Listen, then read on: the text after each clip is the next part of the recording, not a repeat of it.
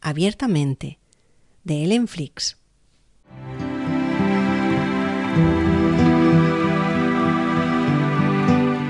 El capítulo de hoy, miedo y mindfulness. Se habla mucho de mindfulness porque es una de esas palabras que se han puesto de moda y todo lo que es moda vende. Pero lo que realmente es el mindfulness queda desdibujado entre tantas publicidades.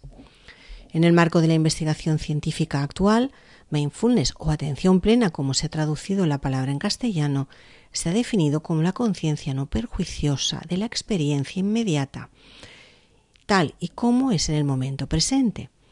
Mindfulness hace referencia a la conciencia que transforma el vivir en experiencia. Kabat-Zinn, Richard Davison, Daniel Goleman y Daniel Siegel, entre otros, han contribuido a la investigación científica sobre los efectos y los mecanismos neurobiológicos de la meditación y la atención plena.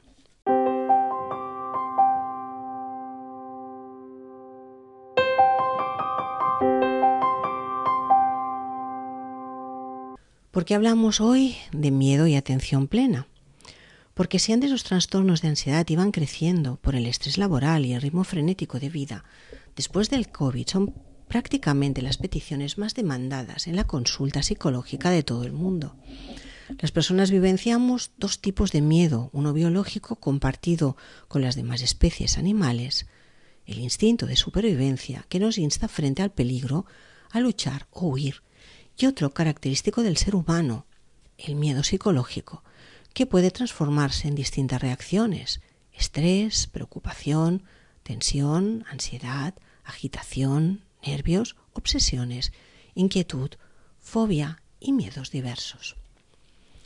Su característica es que no responde a ningún peligro real ni objetivo inmediato, sino a elucubraciones, cálculos o previsiones mentales del sujeto, debido a que solo se corresponde a algo que podría pasar, a algo que ocurrió y podría volver a ocurrir, y no a algo que está sucediendo en el aquí y ahora, aunque nuestro cuerpo lo somatiza como algo presente mientras la mente está en el futuro anticipando realidades posibles. A este estado peculiar disociado de la realidad objetiva y del presente le debemos las sensaciones ansiógenas. Por todo ello, el mindfulness es muy útil para avanzar la batería de múltiples síntomas, estados del cuerpo y de la mente que nos produce esta anticipación y disociación, ya que su función consiste en entrenarnos a vivir en el aquí y ahora, enseñándonos a unir los pensamientos, las emociones y las sensaciones físicas que antes iban cada una de ellas por su cuenta y en distintas direcciones. Todos habréis experimentado alguna vez eso, cuando llegáis a casa y vais a aparcar el coche en el parking y de pronto os dais cuenta de que no habéis sido conscientes en ningún momento del recorrido que hacéis cada día del trabajo a casa. Vuestra mente estaba enfocada en múltiples pensamientos o preocupaciones mientras vuestro cuerpo se encargaba de, conducir. Prestar atención de manera intencional al momento presente sin juzgar. John Kabat-Zinn lo definió de esta manera.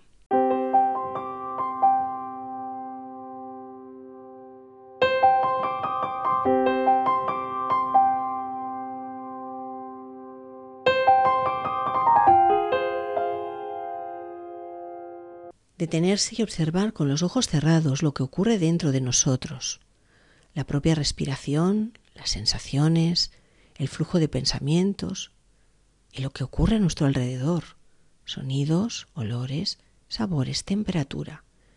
Simplemente observar, sin emitir juicio alguno, sin esperar ningún tipo de suceso, sin rechazar nada que nos venga a la mente, pero sin aferrarse a lo que está sucediendo. Dentro de la atención plena pueden distinguirse tres fases o actitudes fundamentales. La primera se basa en una apertura máxima del campo de atención. Lo enfocamos al conjunto de experiencias personales del instante, dicho de otro modo, a todo aquello que percibe la mente minuto tras minuto, el ritmo de la respiración, las sensaciones corporales, lo que se ve y se oye, el estado emocional, los pensamientos que van y vienen. La segunda fase o actitud fundamental consiste en desprenderse de las tendencias a juzgar, controlar u orientar esa experiencia del momento presente. La atención plena es una conciencia no elaboradora, que no pretende analizar ni expresar en palabras, sino más bien observar y experimentar. Dicho estado corresponde a un modelo de funcionamiento mental que puede sobrevenir de forma espontánea en todo ser humano. La aptitud para una atención plena puede desarrollarse y es bueno saber que este adiestramiento mental comporta una multitud de beneficios. La tercera fase o dejarse invadir. La práctica de conciencia plena no es una técnica de relajación, consiste en estar más presente en sí mismo y en el mundo, en dejarse invadir por los sonidos y olores del entorno, así como por las propias sensaciones.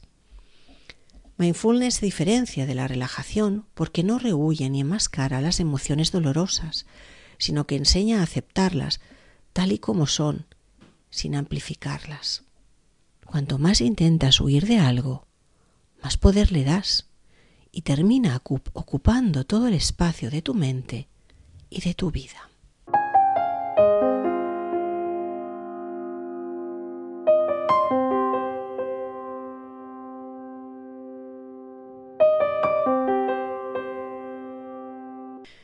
Suele aplicarse durante ocho sesiones de unas dos horas una vez por semana y habitualmente en grupo, según protocolos. Se invita a los sujetos a que participen en ejercicios que luego practicarán durante el resto de la semana en sus domicilios. A estos les podemos llamar ejercicios formales, pero también se les invita a realizar prácticas informales, como observarse al comer, andar, lavarse los dientes, fregar platos, sin pensar en otra cosa ni realizar otra tarea a la vez. En algunos casos también podemos realizarlo en la consulta individualmente, en sesiones más cortas y adaptadas más específicamente al sujeto. Consiste en educar al paciente a concentrarse en su respiración y en el conjunto de sensaciones propias para acostumbrarse a aceptar las emociones desagradables, en lugar de intentar evitarlas de cualquier modo para despejar la mente. Se trata de una ecología psicológica que sostiene que muchas dolencias físicas son el resultado de estrategias inapropiadas y sostenidas, soluciones intentadas, en el deseo de erradicar el dolor mediante la evitación o la huida. Paradójicamente, renunciar a estas estrategias alivia el sufrimiento más deprisa y por más tiempo. Resumimos un poco. Primero, la práctica de conciencia plena consiste en concentrarse en el momento actual, en las propias sensaciones y percepciones internas. Segundo punto, se trata de una práctica capaz de influir de manera positiva en la salud, en especial en la reducción de la ansiedad emocional. Y tercer y último punto, desde la neurociencia se observa con interés esta forma de contemplación, con aparente incidencia en el funcionamiento del cerebro. ¿Qué no es mindfulness? No es, no es dejar la mente en blanco, no es buscar el éxtasis o la iluminación, ni apartarse de la vida, no es escapar del dolor, no es suprimir las emociones, no es una técnica de control, no es una técnica de relajación, no es pensamiento positivo, no es autorreferencial. Los momentos de mindfulness no son conceptuales, no son verbales, no se enjuicia la experiencia. Fisiología del miedo. Aunque sé que ahora todos conocéis la biología del miedo, porque se están dando muchas charlas sobre el mismo, no está de más un breve repaso. Nuestro organismo está preparado para favorecer la supervivencia del sujeto como un complejo sistema que se activa ante la percepción de una situación de peligro, autorregulándose y preparándose para dar respuestas que nos protejan. El cerebro humano está construido por tres capas que reflejan la evolución. La capa más antigua está ubicada en el centro del cerebro y se conoce como cerebro reptiliano. Se encarga de regular acciones esenciales para la supervivencia, como comer, respirar, el instinto sexual, relaciones sociales, imitación, juego, protección de los niños. Con la evolución y el paso de los años se desarrolló una segunda capa sobre la primera, en la que se encuentran las estructuras del sistema límbrico que se encargan de la conservación de la especie y el individuo. Regulan las emociones, la lucha, la huida, la evitación del dolor, así como la búsqueda del placer. La tercera capa es la corteza cerebral, compuesta por dos hemisferios, derecho e izquierdo, y los lóbulos frontales. En ella se dan el pensamiento racional y abstracto.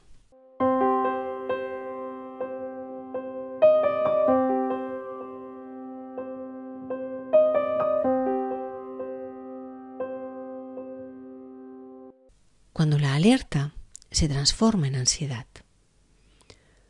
Las amenazas de hoy en día son más psicológicas, como la pérdida de la pareja, del estatus social, de trabajo, de la sensación de importancia, la jubilación, la juventud o la belleza, o como hemos vivido recientemente por las alertas del COVID. Estas situaciones no suelen requerir una respuesta inmediata, pero nuestros cuerpos responden ante cualquier situación estresante como una amenaza, reaccionando físicamente. Cuando una persona está sometida durante tiempo a estrés, se siente amenazada y confusa por lo que piensen los demás. Su cuerpo activa la respuesta de evasión o agresión. La información que proviene de los sentidos llega al cerebro que la procesa de dos formas, una cognitiva, que implica el pensamiento consciente en lo que estamos experimentando, y la emocional, que está diseñada para alertarnos de eventos importantes, ya sean negativos o positivos. Nuestra amiga la amígdala es la cable que regula las señales de peligro en el plano emocional e inconsciente. Ella guarda en nuestra memoria cualquier experiencia desagradable u horrible. Si nos encontramos tiempo más tarde con ese objeto o situación, se activa inmediatamente la respuesta del miedo, sin tomar conciencia de ello, provocando ansiedad y estimulando la respuesta de evasión o agresión. Al fin y al cabo, la amígdala está diseñada para responder exageradamente ante una situación de posible peligro. La relación existente entre pensamientos y sentimientos es uno de los elementos clave de nuestra conducta, que influye inexorablemente en la percepción que tenemos de nosotros mismos, autoimagen, y de la que tenemos de nuestro entorno. Si entendemos que debemos actuar como si no tuviéramos miedo y lo hacemos a pesar de lo que creemos sentir, terminaremos sintiendo valor y poder. Los psicólogos le llamamos hacer como si. Valiente es aquel que hace las cosas aunque sienta miedo. Quien las hace sin miedo es habilidoso. Ansiedad, el miedo psicológico. El miedo psicológico se refiere a pensamientos, no a situaciones objetivas, con relación a algo que tal vez podría pasar, a algo que ya ocurrió tiempo atrás y podría volver a ocurrir, pero nunca a algo que está sucediendo en el momento presente, en el aquí y en el ahora. El organismo de la persona que padece este miedo, en cambio, se encuentra en el tiempo real, mientras la mente está en otro tiempo y lugar. Este estado disociado del presente y de la realidad objetiva es en sí mismo ansiógeno. Las sensaciones de ansiedad leve o moderada hasta llegar al pánico incontrolable están y estarán presentes en la experiencia humana. Si ésta se produce en el contexto adecuado, algo de miedo o de ansiedad aumenta nuestra atención y capacidad de respuesta ante un problema. Cierto nivel de ansiedad es bueno e incluso necesario. Ahora bien, cuando esta es injustificada, excesiva y persistente, llegando a estar la mente totalmente desbordada por la necesidad de mantener el control absoluto, planificando, previniendo, evitando y luchando entre lo que es lo que debería o podría llegar a ser e interfiriendo en el buen funcionamiento cotidiano, podemos categorizarlo como trastorno psiquiátrico.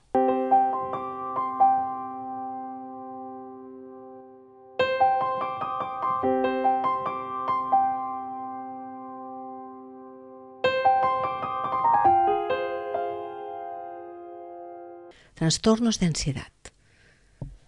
La ansiedad es un proceso complejo en el que se interrelaciona la fisiología, las emociones, el área cognitiva y la conducta.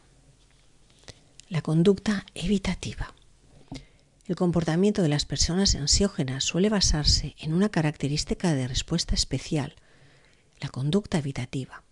Suelen evitar como sea y al precio que sea las situaciones que les producen reacciones fisiológicas displacenteras, así como emociones y pensamientos dolorosas.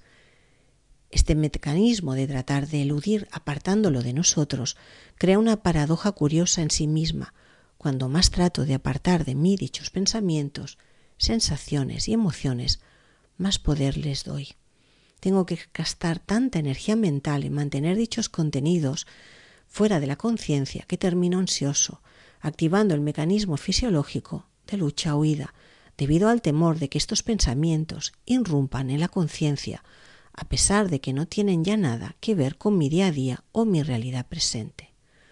Todo lo que resisto persiste. Bradley. Evitación experiencial.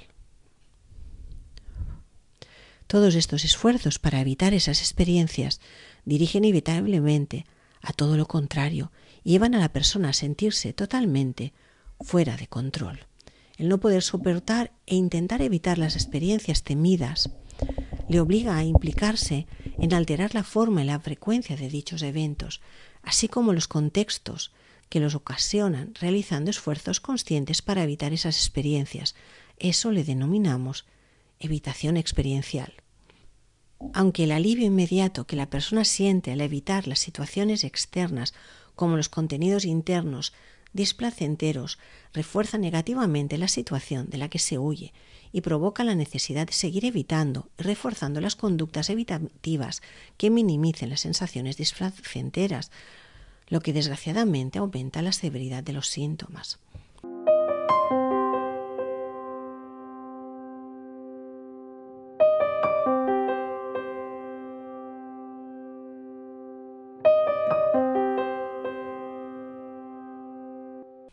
Tuvimos un paciente que era corredora de fondo y un día tuvo una situación de mucha ansiedad en una confrontación con alguien que la gritó y la insultó y a partir de ahí empezó a temer las sensaciones de alteración del pulso cardíaco. Evidentemente, como era una corredora de fondo, su corazón se activaba al correr y llevar un tiempo corriendo. Empezó a intentar rebajar esa sensación. Como no podía, dejó de correr. Como no quería sentir esa sensación y ya había dejado de correr, dejó de subir escaleras, porque al subir escaleras se le aceleraba el ritmo cardíaco. Pero además dejó de bailar, porque al bailar se le aceleraba el ritmo cardíaco. Dejó de tener relaciones sexuales, a pesar de que era una persona muy joven, porque se le aceleraba el ritmo cardíaco. Y al final no podía prácticamente hacer nada sin que se le acelerara el ritmo cardíaco porque generó miedo al miedo a que se acelerara el ritmo cardíaco. Por lo tanto, lo que tanto temía y lo que tanto evitaba terminó haciendo que no pudiera seguir con su vida y terminara encerrada en casa, prácticamente caminando arrastrando los pies. Cuando nosotros queremos suprimir todas esas sensaciones, terminamos aumentándolas e intensificándolas. Esta supresión circular de pensamientos y sentimientos contribuye al desarrollo y mantenimiento de trastorno de ansiedad generalizada, fobias específicas y trastorno postraumático. Si bien juzgar, identificarse, temer o evitar las reacciones a las experiencias externas está asociado a un incremento del malestar y de reacciones disfuncionales, la aceptación versus evitación que con el mindfulness aprendemos induce a que la persona aprenda a focalizar sus comportamientos en posiciones acordes a sus valores de vida en vez de gastar energía en centrarse en modificar pensamientos, sensaciones y sentimientos. Pero debemos tener en cuenta que los trastornos de ansiedad no solo se deben a la inflexibilidad y rigidez de la atención que presentan, sino también a la interpretación de estos estímulos como amenazadores, asociando ciertas sensaciones físicas como algo catastrófico o terrible. Y todo ello unido a la característica común de estar enfocado a los pensamientos al futuro con expectativas de resultado catastrofistas y negativas. Por todo ello es esencial reeducar la atención y enseñar a centrarse en el momento presente, disipando de este modo las consecuencias negativas de dicho repertorio de pensamientos negativos.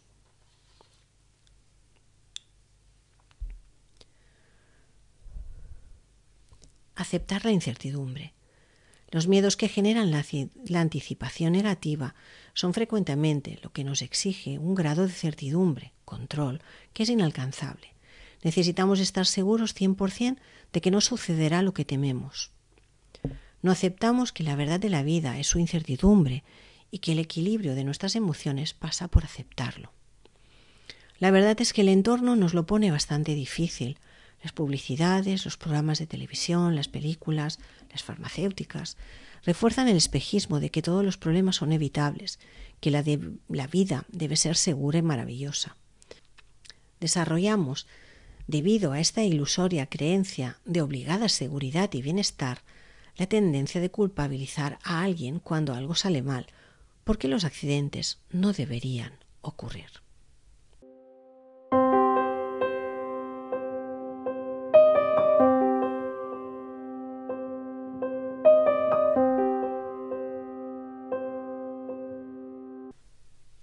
Siempre está dispuesto a ver las cosas peor de lo que son. Esto nos lo dice Woody Allen en una de sus magníficas películas. Aceptar los peligros y los riesgos inevitables de la vida es básico para poder vivir de forma plena y creativa. Recuérdate que las cosas son como son. En la aceptación de la incertidumbre, las prácticas de mindfulness nos serán de gran ayuda, ya que una de las cualidades inherentes de la atención plena es las aceptaciones de que las cosas son como son y la aceptación del momento presente. Podemos considerar al mindfulness como el arte de la práctica de la atención afectuosa hacia todo lo que nos ocurre mientras vivimos. Compasión o bondad hacia uno mismo para sentirse seguro. Entenderemos la palabra compasión en el sentido de empatizar con el sufrimiento propio y ajeno.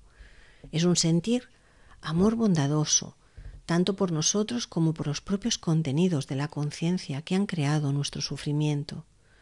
Cuando hablamos de compasión no nos referimos a la pena que podemos sentir ante los demás por su salud, por su situación económica o por su sufrimiento, sino como un sentimiento interior que implica apertura a la simpatía y ternura de nuestro corazón frente a la aflicción.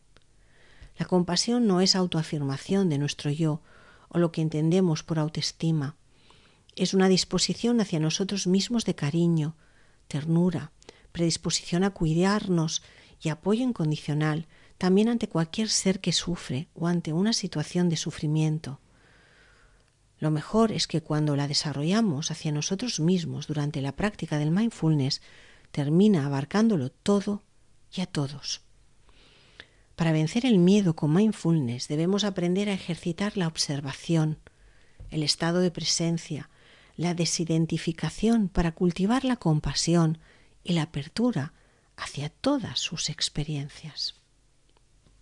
Es importante comprender que para poder acabar con la ansiedad y el miedo hay que detener el hábito de huir de lo único que existe, el momento presente. Instrucciones fundamentales.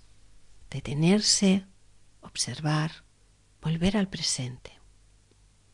Primer paso, detenerse y recogerse en uno mismo, Segundo paso, observar la experiencia tanto interna como externa.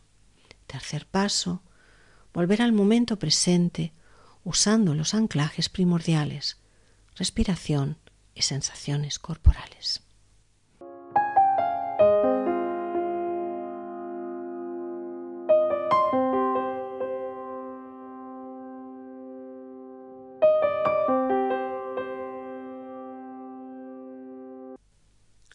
Vamos aquí a intentar hacer una práctica, un ejercicio que vamos a denominar presenciar la respiración. Siéntate en una silla, en el suelo o apoyado en una pared para sostener la columna. Si temes coger frío, envuélvete en un chal o una manta. Una vez estés colocado cómodamente, focaliza tu mente en las sensaciones de las partes de tu cuerpo que están en contacto con el suelo o la silla. Explora las sensaciones. Simplemente siente, nota el cuerpo y deja que respire por sí mismo, sin forzar nada.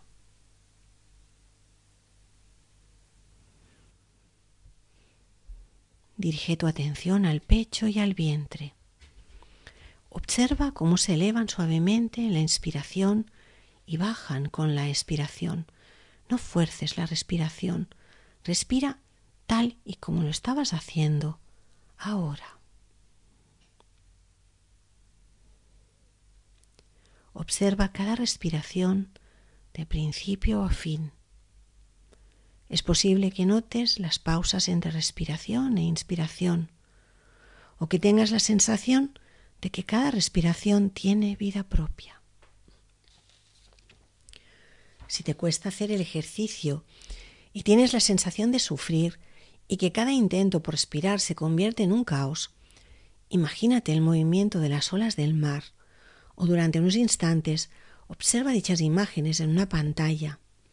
Luego cierra los ojos y verás cómo asimilas pronto el ejercicio. No intentes forzarte en exceso.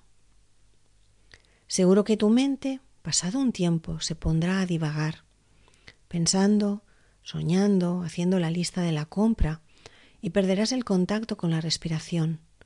Está bien. Simplemente observa y luego redirige la atención al vientre y a la sensación de respirar.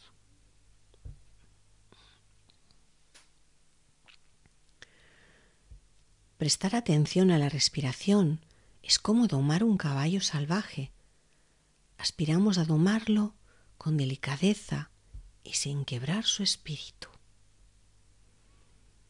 Las primeras veces que realices este ejercicio no debes tardar más de cinco minutos. O en lugar de conseguir el objetivo que buscamos, pensarás que no puedes conseguirlo ni lograrlo Así que ves aumentando el tiempo del ejercicio progresivamente. Cuando cinco minutos te resulten cómodos, pasa a diez. Cuando estos diez minutos te resulten cómodos, mantente en ellos. Y luego pasa ejercicios mayores, de mayor esfuerzo y mayor regulación del mindfulness. Reflexiones finales. La práctica del mindfulness se sustenta en cuatro mecanismos de acción. La primera es regulación de la atención. Se fortalece al mantenernos focalizados sobre el objeto deseado, detectar las distracciones y retornar a la atención al objeto. El área del cerebro implicada en este proceso es la circunvolución singular anterior. Segundo es conciencia corpórea. Al focalizar la atención en la respiración, o sobre las sensaciones corporales, activamos la ínsula y la zona cerebral entre la unión de los lóbulos temporal y parietal. El tercer punto es la regulación de la emoción, que asume la reevaluación, exposición, extinción y reconsolidación. Se instruye primero acercándose a la experiencia, aceptándola sin juzgarla. Esto interrumpe los automatismos y favorece la reevaluación activándose el área dorsal de la corteza prefrontal. 2. Al exponerse a lo que está presente en la experiencia, sin reaccionar a ello, desencadenamos la exposición, la extinción y la reconsolidación. Al ocurrir esto junto al área cerebral anterior, se activa la amígdala y el hipocampo. 4. Cambio de presencia sobre uno mismo o una misma. Es debido a que promueve la desidentificación con un sentido estático del sí mismo, favoreciendo un sentido fluido del sí mismo, el yo. Las áreas cerebrales mencionadas en los puntos anteriores están también implicadas en este cambio. Sé que a estas alturas todas estas cosas nos han sonado a chino, porque se están dando ya muchas charlas que habéis seguido y se os ha explicado cómo se activan cada una de estas áreas. Bajo la luz de todas estas investigaciones queda bastante claro por qué la práctica del mindfulness facilita la formación y el fortalecimiento de lo que denominaremos el círculo virtuoso, que es central para poder salir de los círculos viciosos autorreferentes que sustentan las patologías de ansiedad, miedo y pánico. Además es clave para describir como la práctica del mindfulness cambia la visión y el abordaje de la vida a cualquier persona y en cualquier circunstancia de vida. Nos resulta clave porque nos permite vivirla de una manera saludable y valiosa.